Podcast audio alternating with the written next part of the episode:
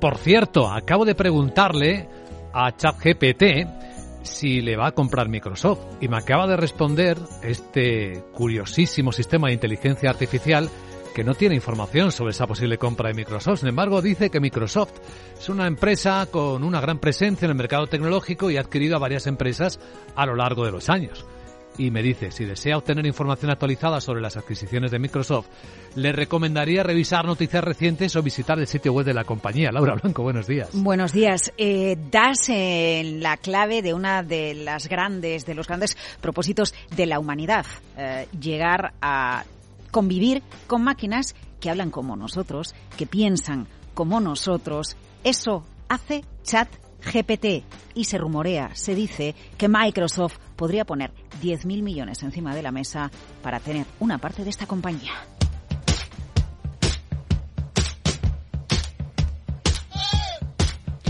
Bueno, ya compró LinkedIn en su día, Microsoft, así que no nos asustemos si opta por negocios que no son tradicionalmente el suyo, el del software, que es al que estamos más acostumbrados en el caso de esta empresa que fundó Bill Gates. 10.000 millones de dólares para invertir en OpenAI, una empresa que es la creadora del bot viral de inteligencia artificial que tras su lanzamiento en noviembre consiguió en poquito más de pocos días, vamos en menos de una semana, Luis Vicente, reunir a un millón de usuarios. Un bot que imita el lenguaje natural, la conversación humana. Nadie comenta, nadie confirma.